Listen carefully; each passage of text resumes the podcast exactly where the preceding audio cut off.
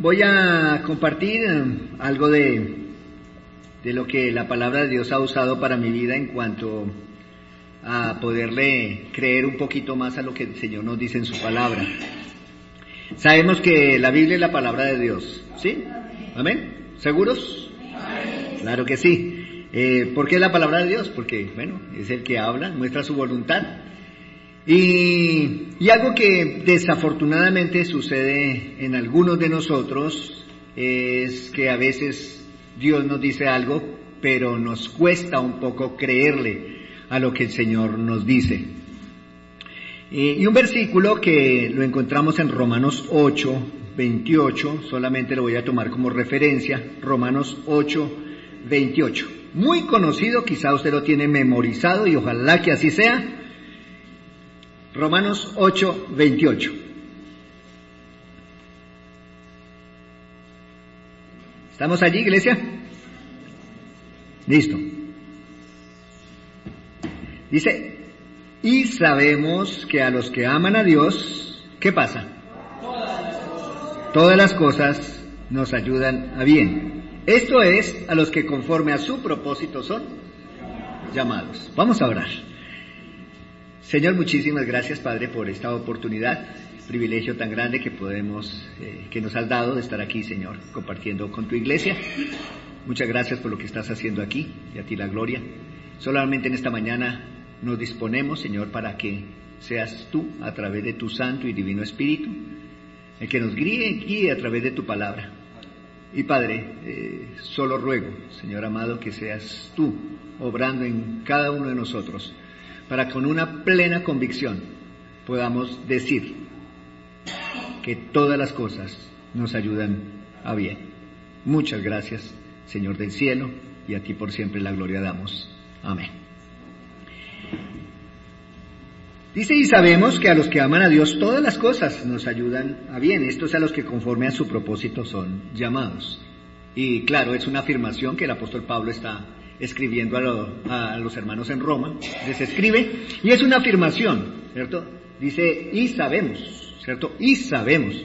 Pablo se incluye. Pablo ya ha tenido la experiencia y la oportunidad de experimentar con plena convicción que realmente todo ayuda para todo ayuda para bien.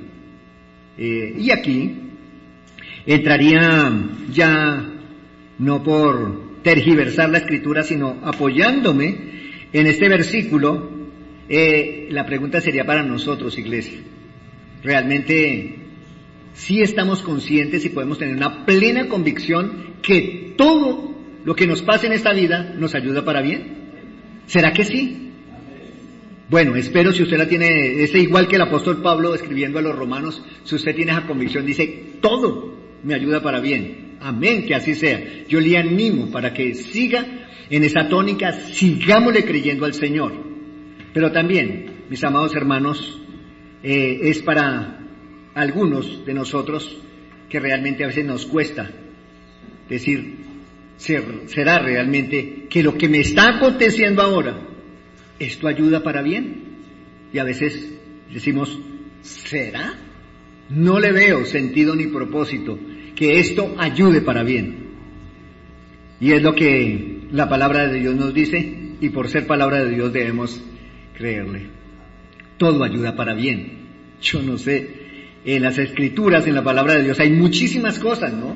Que nos causan como inquietud, ¿cierto? Inquietud y a mí, lo hablo en primera persona, perdónenme que lo haga de esta manera, pero eh, cuando uno está mirando la escritura dice, ¿cómo es posible que un hombre, un hombre de Dios, haya sido muerto apedreado? ¿Sí? ¿Saben de qué estoy hablando? De Esteban, ¿cierto? Primer mártir en la escritura. ¿Cómo es posible? ¿Y cómo es posible que otro hombre sea encarcelado? Y el Señor, a través de la iglesia, ¿cierto? En oración, y el poder de Dios obrando allí lo deja libre. ¿Cómo es posible? ¿Cómo es que una prisión, el encarcelamiento de una persona puede ayudar para bien? ¿Cómo es posible que una enfermedad que Dios permite, que nos lleva casi a punto de morir, ayude para bien? ¿Cómo es posible que una escasez económica nos ayude para bien. ¿Cómo es posible que una muerte tan cruenta como lo fue una muerte en la cruz ayude para bien? Mis amados hermanos, eso es lo que quiero compartir y espero en el Señor serlo suficientemente claro, mis amados hermanos, de poder dar argumento y persuadirles con argumento bíblico, mis amados hermanos, que verdaderamente todas las cosas nos ayudan para bien. Todas las cosas nos ayudan para bien. Y el tema en esta mañana, eh, eh, la fortuna del infortunio. La fortuna del infortunio. Bueno, vamos a mirar. Y yo les invito, vamos sí a desarrollarlo. Este tema vamos a desarrollarlo desde la óptica de Pablo a los hermanos en Filipos. O sea, vamos a, la, a los filipenses. Vamos a Filipenses. Carta del apóstol Pablo a los hermanos allí en Filipos. Eh, más adelantico de Romanos. Saludo a los Corintios por ahí. Gálatas, Efesios. Pase por ahí, salude, le diga buenos días, ¿cómo están? ¿Qué tal? Por aquí a visitarlos. y llegamos a Filipenses, una carta muy preciosa, mis amados hermanos filipenses. Yo le animo, yo les animo, eh, qué sentir, ¿no? El de esta iglesia, dado por el Señor para, con la obra misionera. Es espectacular, eh, es de gran bendición, mis amados hermanos, ver el sentir y el agradecimiento y el gozo que transmite el apóstol Pablo a esta iglesia. Se regocijaba el apóstol Pablo cuando pensaba en los hermanos en Filipos. Se gozaba. Era agradecido con el Señor, el apóstol Pablo, de que Dios hubiera puesto a estos hermanos en su camino, porque fueron de gran, gran, gran ánimo para este siervo del Señor. Filipenses es una carta escrita desde la prisión, ¿sí? en esto sí de pronto hay varios puntos de vista, eh, pero dicen que Pablo estaba preso en Roma. Estuvo allí eh, en, una de, en uno de sus encarcelamientos dos años, mis amados hermanos, en casa por cárcel. Mire que eso de casa por cárcel no es de ahora. Mire desde dónde. Año 61 aproximadamente que fue escrita esta preciosa carta para los hermanos en Filipos. Un preso, un preso, dando ánimo a una iglesia. Y en varias, eh, en varios pasajes de la escritura allí en Filipenses, Pablo le dice, regocijaos, regocijaos en el Señor. Otra vez digo, regocijaos, gozaos, dice el apóstol Pablo. Miren, un preso, dando ánimo a una iglesia tan querida y tan amada. Pablo no tenía ah, un aprecio particular por esta iglesia, porque fue una de las iglesias más fieles y no por esto solamente, no por esto solamente, pero sí fue una de las iglesias fieles en administrar recursos de parte de Dios para el apóstol Pablo. Fue una iglesia desde el principio, cuando en su segundo viaje misionero el apóstol Pablo llega allí a Filipos, después de salir de Troas, ¿cierto? Y hacer ese giro por la parte superior de Macedonia y Asia, y llega allí a Filipos. Eh, eh, yo les animo allá en, en Hechos 16, usted puede encontrar para que lo lea en casa la historia de la iglesia, del establecimiento de la iglesia allí en Filipos. Es algo impresionante, es algo eh, de ver las maravillas que Dios estaba haciendo en ese lugar. Y desde ese momento, desde ese momento, desde que Pablo salió de esta iglesia, fue una iglesia que Dios usó para bendecir económicamente y en estímulo y en ánimo al apóstol Pablo. Una iglesia muy fiel en cuanto a aportar el recurso para la obra misionera y eso en parte en muchos de los pasajes de esta escritura también, mis amados hermanos, Pablo es un hombre agradecido. Hay muchas cosas que se pueden aprender y que debemos aprender como iglesia también acerca de la obra misionera desde la óptica del apóstol Pablo y el sentir que Dios puso en la iglesia de Filipos para con el apóstol Pablo. Hay mucho, mucho, mucho que aprender, pero no es el tema de hoy, mis amados. El tema de hoy es, y sabemos que los que aman a Dios, todas las cosas nos ayudan para bien. Y eso vamos a desarrollarlo aquí en Filipenses. Vamos a ver toda la carta, toda la carta. El pastor Alejandro dijo que eran dos horas aquí. Una vez dije en una congregación así, y un hermano dijo, yo a los 45 me voy, entonces que Dios lo bendiga, pastor. si usted va a estar dos aquí, yo, yo tengo 45. Pero no, vamos a aprovechar bien el tiempo, mis amados hermanos, y vamos a mirar, mis amados hermanos, desde la óptica del apóstol Pablo, hablando a la iglesia en Filipos, su parte de cárceles, de cárcel, encarcelamiento particular, porque la vida de Pablo fue una vida pasada ¿cierto? Por muchos sufrimientos. Cumpliendo con la voluntad de Dios. ¿Sí? Amén. Pablo estaba cumpliendo la voluntad de Dios. Y esto costó al apóstol Pablo. Como le costó a muchos en la escritura decidir por Cristo. Y no solamente decidir por Cristo, sino vivir por Cristo. Eso costó. Uy, ustedes mis amados hermanos, una vez más, yo les animo, allá en Hebreos 11. Esos héroes, ¿no?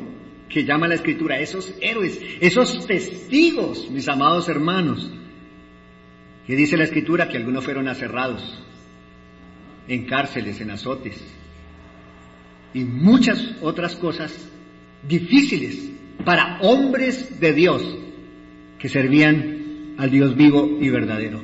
Y costó. A algunos les costó la vida pero valió la pena, mis amados. Valió la pena. Y eso es lo que el Señor nos anima en el día de hoy. El apóstol Pablo en el capítulo 1 de Filipenses le dice a los hermanos en Filipos, versículo 12 del capítulo 1, Filipenses. 1, 12. Dice Pablo a los hermanos en Filipos, ¿no? Quiero que sepáis quiénes hermanos, ¿cierto? Iglesia, a la iglesia.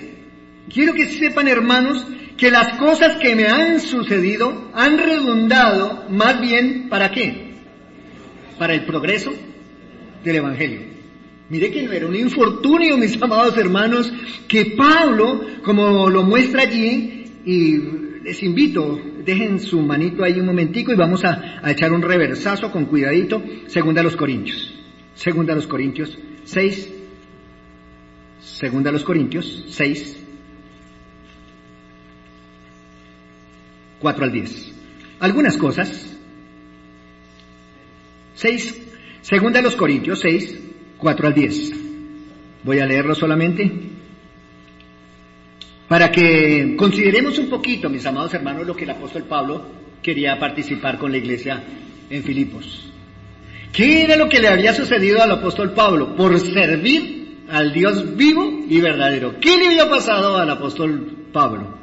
Dice 4, 6, 4, segunda a los Corintios. Antes más bien, antes bien, nos recomendamos en todo como ministros de Dios, en mucha paciencia. ¿En qué más, iglesia? ¿En qué más? ¿En qué más? Uy, deje así. Eso servirle, a, eso servirle a Cristo cuesta. Sí, claro. Pero no queda ahí, ¿cierto? Dice, en azotes, en cárceles, en tumultos, en trabajos, en desvelas, en desvelos, perdón, en ayunos, en pureza, en ciencia, en longanimidad, en bondad, en, el Espíritu Santo, en amor sincero, en palabra de verdad, en poder de Dios, con armas de justicia a diestra y a siniestra, por honra y por deshonra, por mala fama y por buena fama, como engañadores, pero como desconocidos, pero bien, como moribundos, mas he aquí, vivimos, como castigados, mas no muertos, como entristecidos, mas siempre gozosos, pobres, más enriqueciendo a muchos, como no, como no teniendo nada, más poseyéndolo todo. Mis amados hermanos, y esto es parte de lo que el apóstol Pablo padeció por la causa de Cristo. Y aquí en, Filipe, en la carta a los filipenses, y volvamos allí, por favor, volvamos allí. 1.12, Dice, quiero que sepáis, hermanos, que las cosas que me han sucedido han redundado más bien para el progreso del Evangelio. Y el apóstol Pablo va a explicar en qué Dios había bendecido su vida y había bendecido a muchos por sus prisiones. Dice allí en el 13, de tal manera que mis prisiones se han hecho patentes en Cristo en todo el, en todo el pretorio y a todos los demás. Y a la mayoría de los hermanos, cobrando ánimo en el Señor con mis prisiones, se atreven mucho más a hablar la palabra sin temor. ¿Cómo, mis amados hermanos, es que este infortunio puede pasar a ser una fortuna? Mis amados hermanos, si no hubiese sido porque Dios permitió que el apóstol Pablo estuviera en esa prisión, muchos soldados del pretorio y muchos presos no hubieran podido escuchar de Cristo. Y el apóstol Pablo, por la buena voluntad del Señor, mire que no es un infortunio, es una fortuna, mis amados hermanos, que Pablo hubiera estado preso. Había llevado bendición a estas personas. Soldados que los tenían al lado y lado, ciertos soldados continuamente, aunque como ya lo expresé, estaba en casa por cárcel, en muchas personas llegando allí a la cárcel donde estaba, eh, eh, llegando a escuchar el Evangelio, personas entrando, personas saliendo, visitas para el apóstol Pablo, amigos del apóstol Pablo y el apóstol Pablo siempre, siempre, mis amados, predicando a Cristo. Porque él había entendido que eso no era un despropósito de Dios, sino más bien un propósito perfecto de la voluntad de Dios que es buena, agradable y perfecta. Dice allí la escritura, eh, uno de los beneficios, como ya los vimos, de que Pablo estuviera en la cárcel, era que se había predicado el Evangelio, ¿verdad? Allí en Roma. Se había predicado el Evangelio en Roma, soldados habían escuchado, amigos, vecinos, toda la gente que llegaba allí escuchaban de Pablo que Cristo era el único y suficiente Salvador. Y sabían que era el, era el camino, la verdad y la vida. Y que no había más mediador entre Dios y los hombres, sino solamente Jesucristo, hombre. Ellos habían sido informados. Unos habían creído, otros no. Pero mis amados hermanos, era uno de los propósitos. Muchas gracias, mi hermano. Era, era uno de los propósitos de que Pablo estuviera allí en prisión por la voluntad de Dios. Por la voluntad de Dios. ¿Qué más? ¿Habrá otra, otra cosa que Dios hizo a través de la prisión del apóstol Pablo? Sí, en el versículo 14. Dice, y la mayoría. ¿De quiénes? De los hermanos, ¿cierto? De los hermanos. ¿Qué, ¿Qué, había pasado con la mayoría de los hermanos? ¿O qué había acontecido con la mayoría de los hermanos viendo al apóstol Pablo en prisión por la causa de Cristo? Dice, cobrando, cobrando ánimo. ¿En quién? En el Señor, con mis prisiones. Cobrando ánimo. Había gente desanimada, mis amados hermanos, como la hay hoy. Habían personas, hermanos en Cristo Jesús, desanimados, que ya no querían avanzar, que ya no querían continuar. ¿Por qué? Por la situación que se estaba presentando de persecución, de cárceles, de azotes y muchas cosas que se desarrollaban en contra del camino o en contra de Cristo. Y se estaban desanimando. Pero saben, al ver la actitud del apóstol Pablo, al ver ese ánimo del apóstol Pablo, al, ver que Pablo, aún estando en prisión, y se sentía gozoso de estar por Cristo allí, eso daba ánimo a los demás hermanos. Eso daba ánimo. Y dice aquí la escritura, y la mayoría de los hermanos cobrando ánimo en él, en el Señor. Esto debe ser del Señor, mis amados hermanos. Esto, un estímulo humano, un estímulo humano, ¿sabe? No llega a la mente solamente. Aquí lo ponemos y nos estimulamos un poquito y avanzamos un poquito, pero pronto, pronto se nos acaba ese ánimo. Pero cuando cobramos ánimo en el Señor, mis amados hermanos, es en el Señor y eso permanece para, porque es del Señor. Eso permanece para siempre. Cuando viene el ánimo del Señor, cuando viene el estímulo del Señor, cuando podemos entrar y decir en plena convicción en Cristo Jesús que todo lo que me pasa ayuda para para bien. Y puedo decir, claro, gracias mi Cristo, porque tu plan es perfecto. Y dice la escritura, cobrando ánimo el Señor con mis prisiones. ¿Qué pasaba? Si atreven mucho más a hablar la palabra sin temor. Qué rico, ¿no? Qué rico, qué rico, qué bendición tan grande.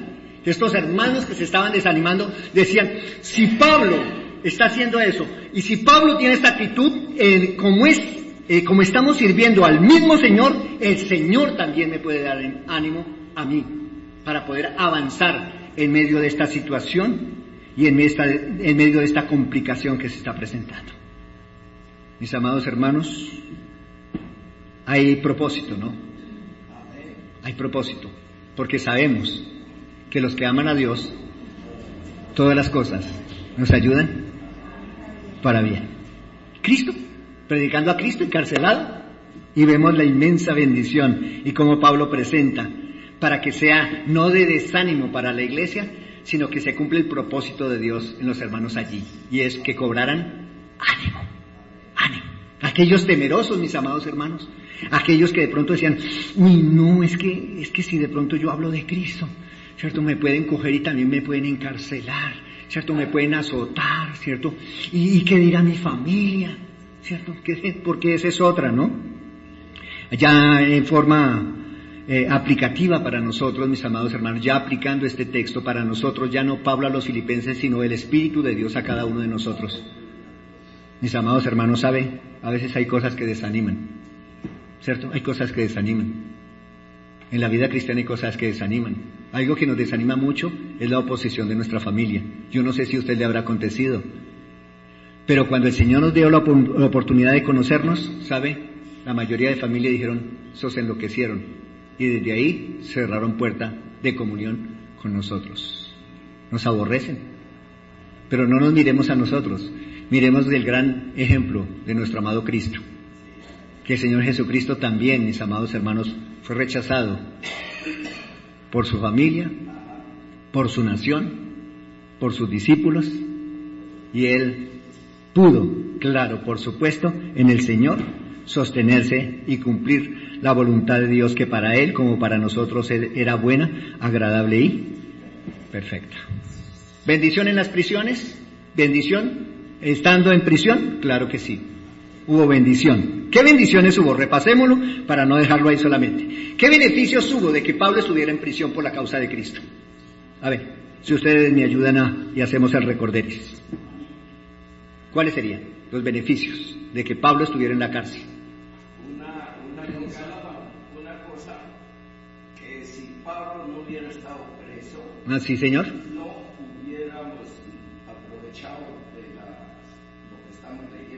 Tiempo.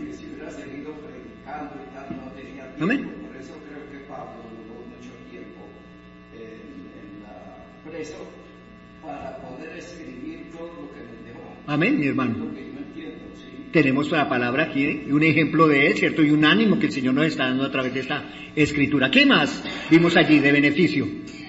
¿No más? Ánimo a los hermanos, ánimo para los hermanos que estaban desanimados, ánimo para continuar. ¿Continuar qué? Predicando a Cristo, predicando a Cristo les dio ánimo. ¿Qué más? ¿Alguna otra cosa? El progreso del Evangelio, ¿cierto? El progreso de muchas personas, mis amados, muchas personas creyeron en Cristo y otros más oyeron de Cristo. ¿En dónde? Allí, donde estaba preso en Roma. Mis amados, una vez más, y sabemos que a los que aman a Dios, todas las cosas nos ayudan. ¿Amaba Pablo al Señor?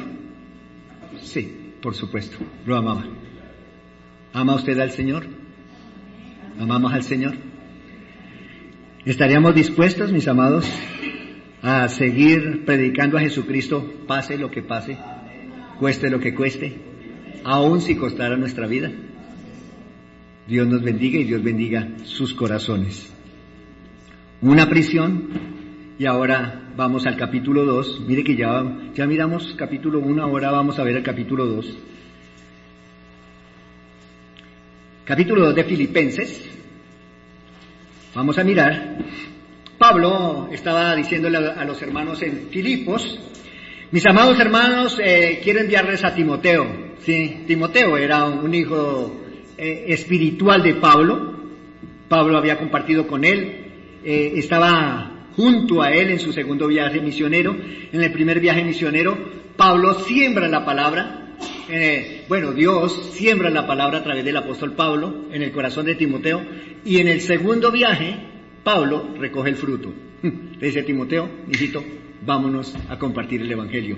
Y, y Timoteo, un hombre muy joven, dice, presente, ¿cierto? Con todas las falencias que de pronto la escritura puede hacernos ver de Timoteo, con todas las falencias, de pronto eh, su carácter, ¿cierto? No muy firme, de pronto enfermito, como diríamos aquí, yo no sé si eh, de pronto soy atrevido con mi comentario, todo, todo, bueno, insípido, Timoteo sin gracia, Timoteo, ¿cierto?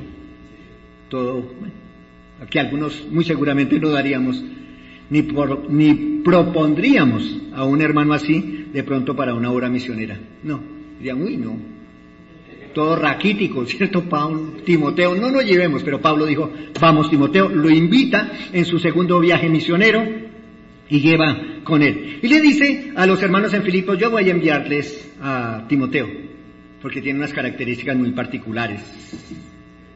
Ahí como ustedes lo pueden ver en el capítulo 2, 19. Eh, dice, espero en el Señor Jesús enviaros pronto a quién?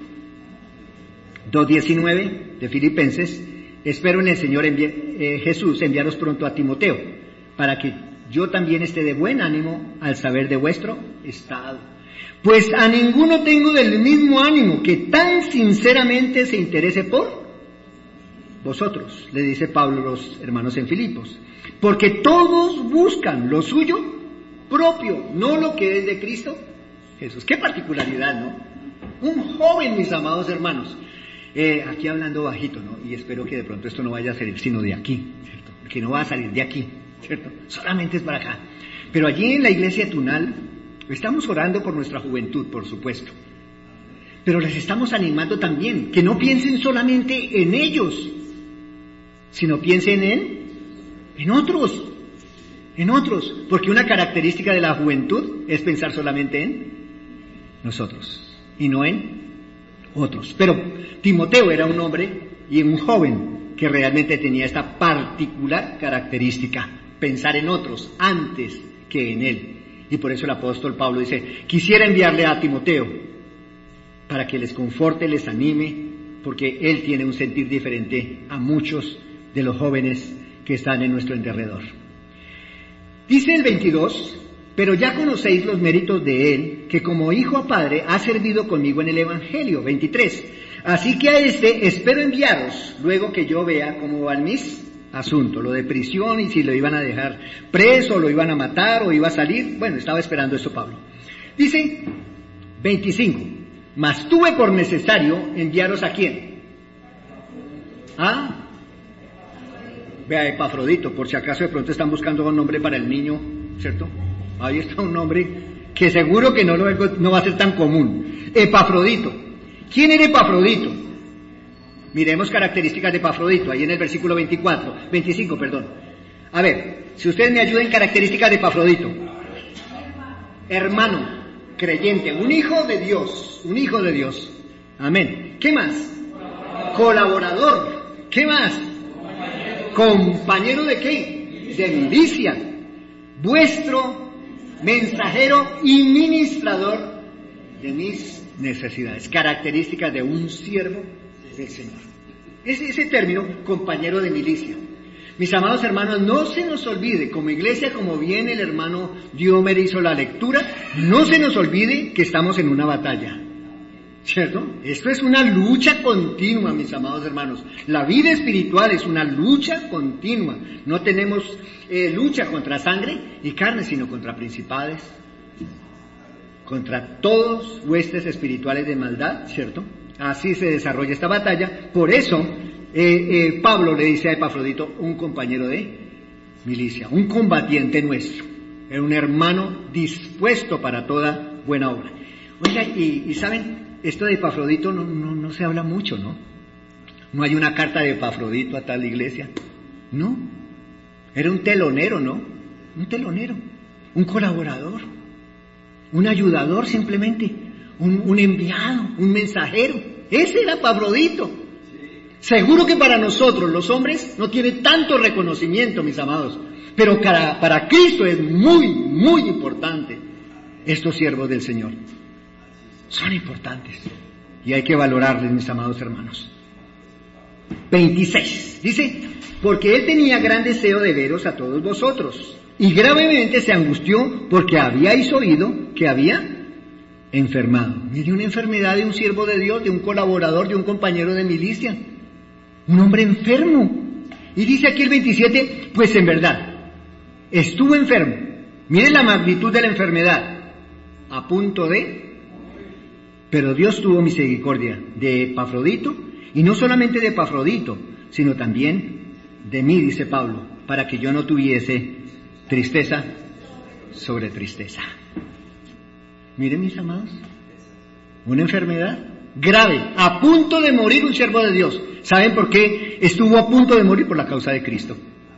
Por la causa de Cristo. Era un viaje larguísimo desde, eh, desde Filipos hasta Roma. Era un viaje y que no había vuelo todavía, no habían aviones, no había transmilenio, no habían flotas, no había nada, mis amados hermanos. Esto era caminandito, de pronto por asnas o por caballos, por lanchas.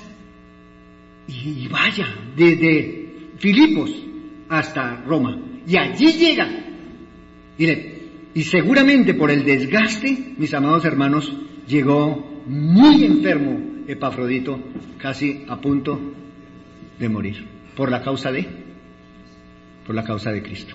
Mire que no iba de, vacaciones Epafrodito. No, no iba de vacaciones. Iba ni por ir a conocer Roma, ¿cierto? No, no. La iglesia de Filipos había enviado a través de Epafrodito una ofrenda.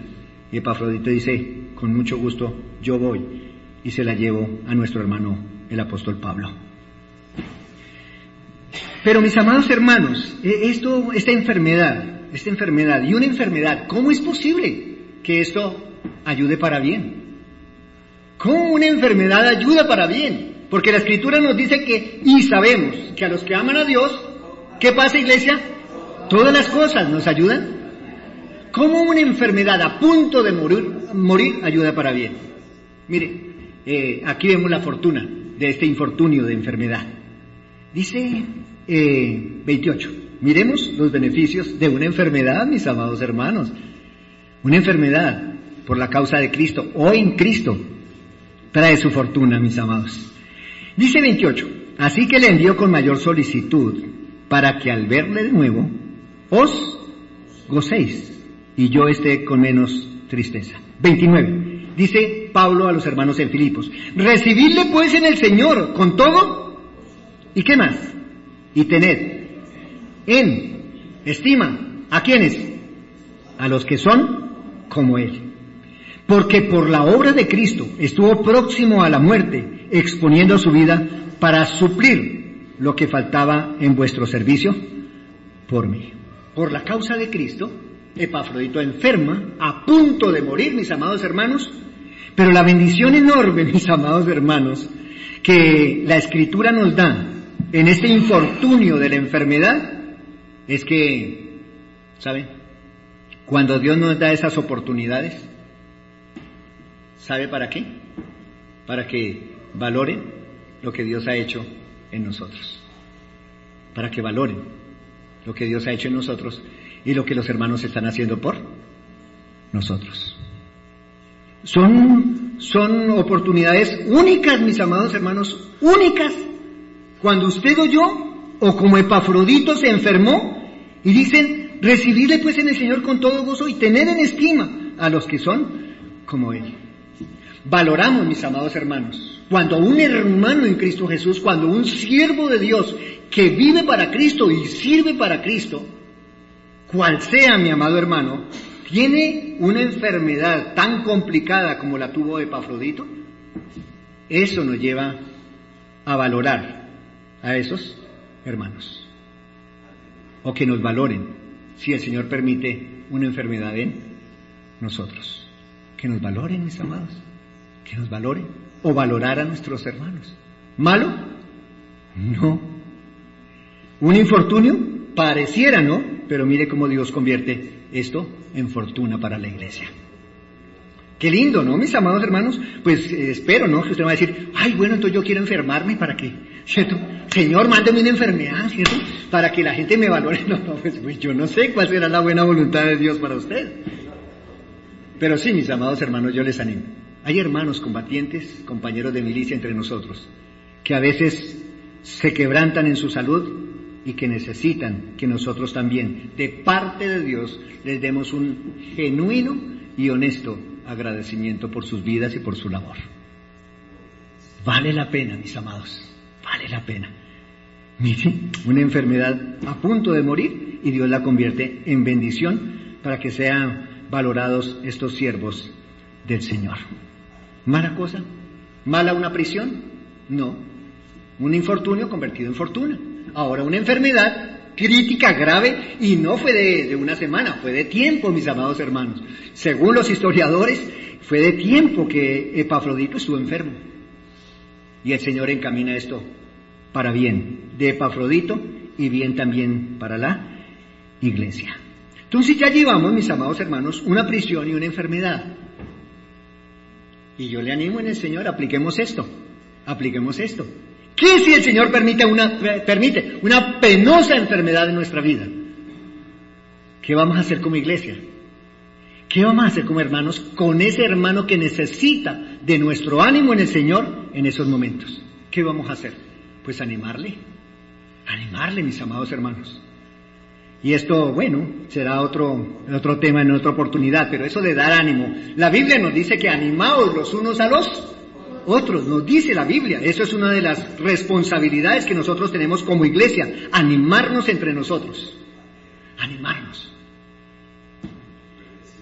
Y mis amados, pues esto hablando eh, así como dicen bajito, en tono bajito, sabe, es lo que muchas veces no se genera de la iglesia para con el hermano.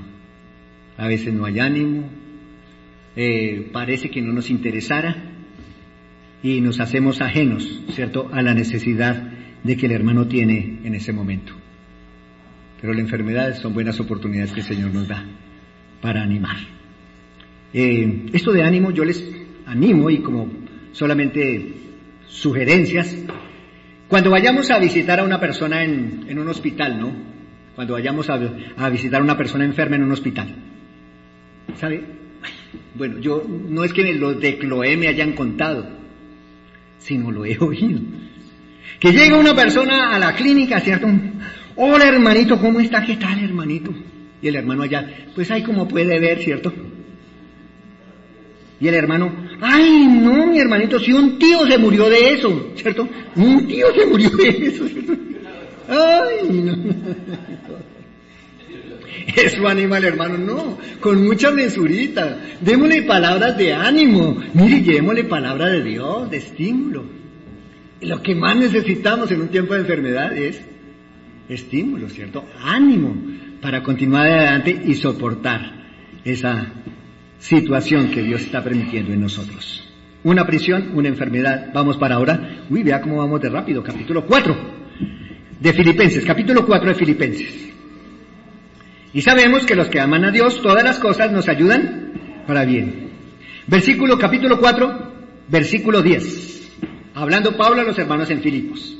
Dice Pablo, en gran manera me gocé en el Señor de que ya al fin habéis revivido vuestro cuidado de mí, de lo cual también estabais solícitos, pero os faltaba la oportunidad. ¿Qué corazón, no? Es de esta iglesia, ¿qué corazón? Dice Pablo, no lo digo porque tenga escasez, pues he aprendido a qué?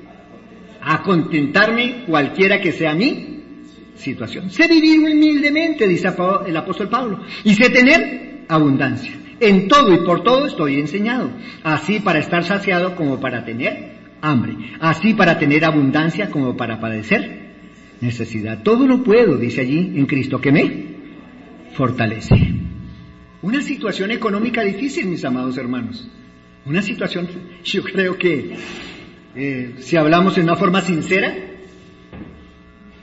¿sabe? E, eso lo pensamos más de una vez. Una situación económica difícil, una sequedad económica de pronto. Eso nadie lo anhela ni nadie lo pide, ¿no? O ninguno lo pedimos al Señor.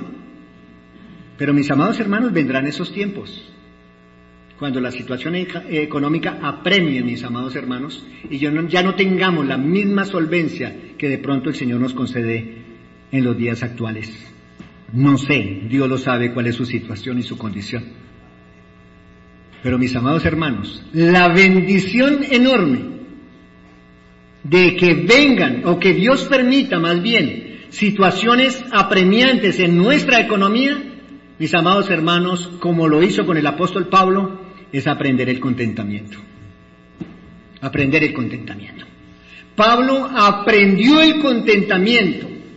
Pablo pudo decir, todo lo puedo en Cristo que me fortalece. No hay problema. En abundancia o en escasez, todo lo puedo en Cristo que me fortalece. Estoy contento, decía Pablo.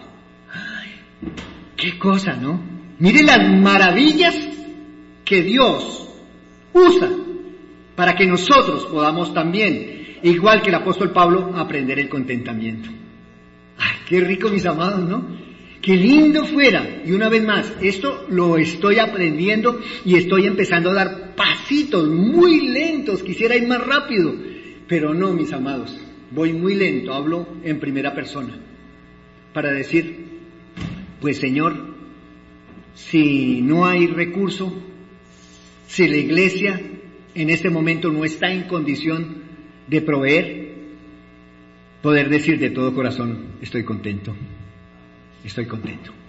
Y te agradezco, Señor. Qué difícil, ¿no, mis amados hermanos? Es andar con el estómago vacío y la cara en alto.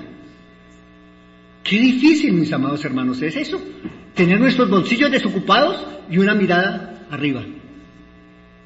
Qué difícil, mis amados hermanos, es pasar por esas situaciones tan lamentables y tan difíciles para nosotros cuando el Señor seguro que tendrá una lección para cada uno de nosotros, para cada uno de nosotros, aprender el contentamiento. Yo no sé si usted ha podido notar, ¿no? O ha podido experimentar para los que trabajan en empresas, ¿cierto? En empresa. ¿Cuáles son los días más felices cuando estamos en una empresa. Dice cuando nos liquidan. No, no, no, no ese tiempo no es, no, es muy favorable. ¿Cuándo? ¿Cuándo son? Cuando todos se saludan, ¿cierto? Buenos días, hola familia, ya, los compañeros. ¿Cuándo? Los días de pago, ¿cierto? Los días de pago. ¡Qué ambiente, ¿no? ¡Qué ambiente! Y yo no sé, quizá me estoy, me estoy metiendo en un terreno muy humano, muy carnal, ¿cierto? Pero, pero qué, qué, rico, mi hermano, cuando uno va al cajero, ¿cierto? Uno va al cajero. Cuatro numeritos, chin. Y empieza a hacer eso allá dentro. Ay, usted dice, oh, me va a salir el billetico, ¿cierto? Qué diferente, ¿no? Es en las empresas los días 10 o los días 24 de cada mes, ¿no? Cuando ya estamos mirando a, ver si de pronto nos encontramos algo, o que usted vaya al cajero y no suena nada si nos sale apenas un recibito, fondos insuficientes. qué difícil, qué difícil esos momentos, más en la parte económica, ¿no? Qué difícil. Y mis amados hermanos, Pablo sacó el mejor provecho. Dice, sé vivir humildemente y sé tener abundancia.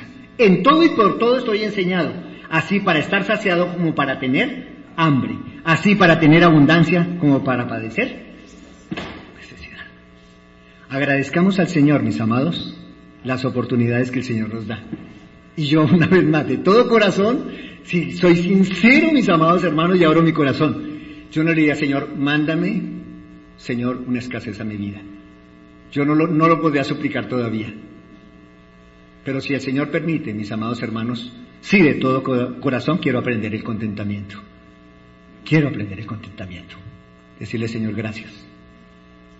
Gracias, Padre, por este tiempo donde realmente no hay, pero yo sé que tú estás haciendo algo y tú quieres que yo aprenda algo.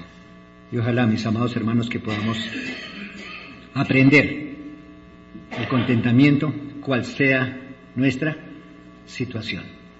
Porque todo lo podemos en Cristo que nos fortalece. Y sabemos que los que aman a Dios, todas las cosas nos ayudan a bien. Prisiones, enfermedades, tiempos de escasez, nos ayudan para bien. Sí.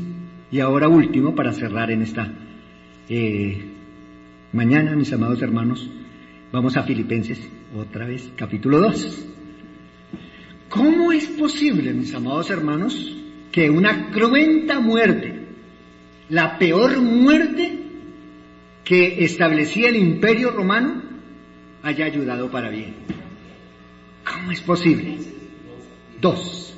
Dice allí la escritura, eh, dando guía, el apóstol Pablo, dando ánimo, palabras de exhortación para la iglesia en Filipos, dice 2.5, eh, haya pues en vosotros este sentir que hubo en quién? En Cristo Jesús. Pablo diciéndole a los hermanos en Filipos, haya pues en vosotros este mismo sentir que hubo también en Cristo Jesús. Dice, el cual siendo en forma de Dios, no estimó el ser igual a Dios como cosa que aferrarse, sino que se despojó a sí mismo tomando forma de siervo, hecho semejante a los hombres. Y estando en la condición de hombre, se humilló a sí mismo, haciéndose obediente hasta la muerte y muerte de cruz.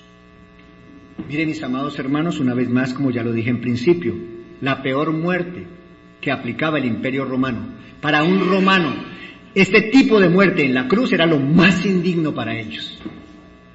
Porque la, forma como los judíos mataban a las personas o castigaban violación de la ley, ¿sabe cómo era? Apedreándolo. Lo apedreaban hasta morir, eso era dentro de los judíos. Pero para los romanos, lo más cruento era la cruz. Y mire cómo Dios va organizando las cosas, ¿no? Cómo Dios organiza las cosas. Cuando el Señor Jesucristo, cuando Dios Padre envía a su Hijo Jesucristo a la tierra, el Dios hecho hombre viene a la tierra y mora entre nosotros, como lo dice Juan 1. Viene a la tierra.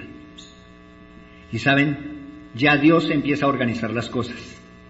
Y si hubiese sido, mis amados hermanos, que el Señor Jesucristo hubiese muerto por apedreamiento, ¿saben? No se hubiera cumplido la escritura. Pero Dios organizando desde antes de la fundación del mundo todas las cosas, mis amados hermanos, para les quita la autoridad al judío que mataran a Jesús apedreado y se lo da a los romanos para que lo lleven a una cruz y ningún hueso se rompa para que la escritura se cumpliera. Qué perfecto el Señor, ¿no? Qué perfecto el Señor. Y dice aquí la escritura, el versículo 6, el cual siendo en forma de Dios no estimó el ser igual a Dios como cosa que aferrarse, sino que se despojó a sí mismo tomando forma de siervo. El Dios hecho hombre, el Dios hecho, recibiendo gloria a Jesús en la eternidad como creador de cielos y tierra. El Señor de señores, el Rey de reyes, alabanzas a diario recibía Jesús. Gloria y honra del Padre y del Espíritu Santo recibía a Jesús. Muchos privilegios en el cielo mis amados hermanos, muchos privilegios. Y Jesús, disponerse, mi hermano, por la voluntad del Padre, a venir a esta tierra, despojarse de todo lo que tenía allí en los cielos, para venirse a ser siervo, un siervo, un esclavo, un remero, humillarse hasta lo sumo, mis amados hermanos. No fue tanta la humillación de hacerse hombre, porque fue hombre, pero fue hombre perfecto Jesús. Sin pecado fue Jesús. Eso dignificó en este momento la humanidad. Pero sí, mi hermano, hacerse siervo, un siervo. Y ponerse, mis amados hermanos, una toalla Jesús en su cinto y ponerse en rodillas ante los hombres. Después de ser el rey de reyes y señor de los señores. Humillarse mis amados hermanos, hasta lo sumo. Y dice, haciéndose obediente hasta la muerte y muerte de cruz. una situación, solamente uno puede medio percibir, mis amados hermanos, medio percibir la agonía y el sufrimiento que padeció Cristo antes de subirse a esa cruz. Dice que allí en Getsemanino, eh, su desesperación, su angustia, clamando al Padre y diciendo, Señor, ¿será que no habrá otra manera? Yo quiero hacer tu voluntad, ¿no habrá otra manera, Señor? Y dice que su, su, sudor era como grandes gotas de sangre que salían de su rostro, de su frente pura y limpia, mis amados hermanos. Angustiado Jesús, porque tenía que cumplir la voluntad del Padre. He llevado a una cruz y mis amados hermanos, lo más difícil para Cristo creo, considero, es que tuvo que llevar el pecado sobre sí de nosotros. Esa cruz, mis amados hermanos, esa cruenta muerte ayudó para bien. ¿Sabe? Para que usted y yo pudiéramos hoy tener vida eterna. Perdón de pecados. Jesús lo hizo por usted y por mí. Y esa muerte, mis amados hermanos, tan cruel y tan cruenta, ayudó enormemente para bien para que usted y yo hoy pudiéramos tener esperanza, para que nuestros pecados fueran perdonados. ¿Cuáles pecados perdonó Jesús en el Calvario? ¿Cuáles pecados? Todos, mis amados hermanos, absolutamente todos los pecados. Cristo los puso allí. Toda esa acta, toda esa acta que había en contra de nosotros, Cristo allí la puso en el Calvario. Y dijo, yo pagué por ellos. Yo pago Y mis amados hermanos, esto sí que es la grandiosa y maravillosa fortuna del infortunio en Cristo Jesús. De que por su causa nosotros pudiéramos hoy tener salvación, vida eterna. Eh, la gracia y la salvación está ofrecida, ¿cierto? Está ofrecida. Y Dios, allá en Mateo 11, 28, dice, venid a mí, todos los que estéis trabajados y cargados. ¿Y qué pasa? Yo os haré, dice Jesús, descansar. Yo os haré descansar. Venid a mí. Él está invitando, hoy también, no solamente en ese tiempo, sino hoy también, a través de esa muerte, ese, infortunio para nosotros y esa manera tan cruel de morir, para nosotros ha sido un enorme beneficio. Para nosotros. Y gracias a Dios, porque para los que aman a Dios todas las cosas nos ayudan para bien. Ese es el ofrecimiento, mis amados hermanos, y eso es lo que Dios quiere para usted y para mí. Yo le animo en el Señor para que consideremos lo que Cristo hizo, un momentico, para que consideremos lo que Cristo hizo por nosotros. Él en el Calvario murió para el perdón de nuestros pecados. Él murió por usted, Él murió por mí. Él murió por todos aquellos que quieran creer en Él. Él quiere ofrecernos vida eterna. Y sería para concluir mi pregunta. Si hoy, si hoy fuera el día cuando usted o yo, el Señor nos llamará a su presencia. Porque en esto, ¿sabe? En esto no sabemos, no sabemos. No es para que no vayan a ir a Tunal, no es para que no, con este comentario no es para que no vayan a ir a Tunal. Hemos tenido allí en la congregación, mis amados hermanos, hermanos que llegan el domingo, hermanos que hemos estado charlando con ellos. Hola mi hermano, nos hemos reído, nos hemos gozado en Cristo Jesús. Y el día martes murió.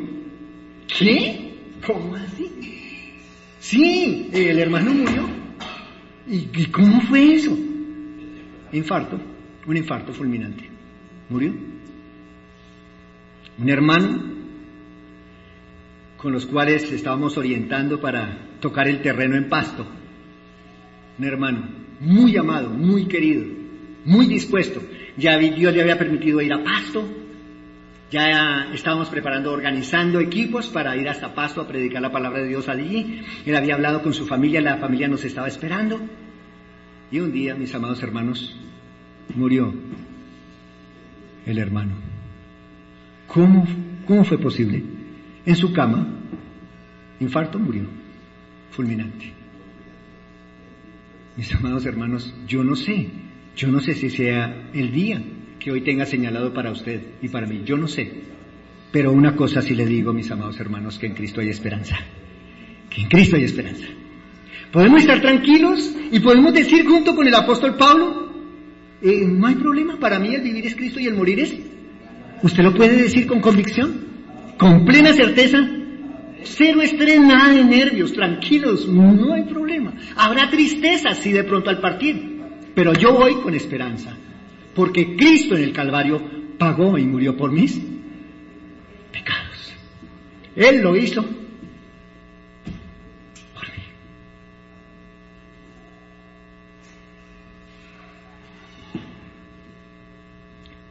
Mis amados, cuatro aspectos que nos parecen a nosotros muy complicados de asimilar. Una prisión, una enfermedad grave, una escasez y una muerte. Cuatro cosas, mis amados hermanos, que Dios sacó el mejor provecho de ellas, para la gloria de Él y para bendición de la iglesia. Yo les animo en el Señor, para que de todo corazón, y espero en el Señor, que pueda, haya podido ser lo suficientemente claro, de que hoy podamos decir Romanos 8:28 con un poquito más de convicción. Y yo les animo, vamos allí a Romanos para cerrar. Romanos 8:28 y cerramos. Yo les invito a usted a que me acompañe en esta lectura de este pasaje, no solamente por leerlo, sino usted, sino usted que pueda decir de todo su corazón, Señor, realmente he aprendido realmente que todo lo que me pueda acontecer en mi, en mi vida me va a ayudar para bien, porque estoy en ti y vivo para ti. Romanos 8:28. Dice, leamos, ¿listo? Y sabemos que a los que aman a Dios, todas las cosas les ayudan a bien. Esto es, a los que conforme a su propósito son llamados. Muchas gracias, Padre, en esta mañana te damos por tu bendita y preciosa palabra. Gracias, Señor, por darnos ese ánimo, Padre mío, de continuar adelante. Sabemos, Señor, que a veces estas situaciones que tú nos has presentado las vemos como adversas. Queremos evitarlas, Señor, a todo costo. Pero, Padre, hoy podemos descansar de que cualquier situación que pueda acontecer en nuestra vida, Señor, la vas a encaminar para bien. Muchas gracias, Señor, por tu palabra. Y yo en esta mañana ruego a ti, Señor de los cielos, que a través de tu Espíritu Santo, si hay alguna persona aquí que aún no ha tenido esa relación personal contigo, que hoy pueda creer en ti. Que seas tú convenciéndole de pecado, de justicia y de juicio. Padre bendito, que haya arrepentimiento y que esta persona, quizá de pronto teniéndole tanto temor a la muerte, hoy en ti pueda decir como Pablo, para mí el vivir es Cristo y el morir es ganancia. Muchas gracias Señor por lo que vas a hacer, lo que estás haciendo. Muchas gracias por esta tu iglesia aquí reunida. Y a ti Señor la gloria por siempre damos en el nombre precioso y glorioso de nuestro amado Jesucristo. Amén.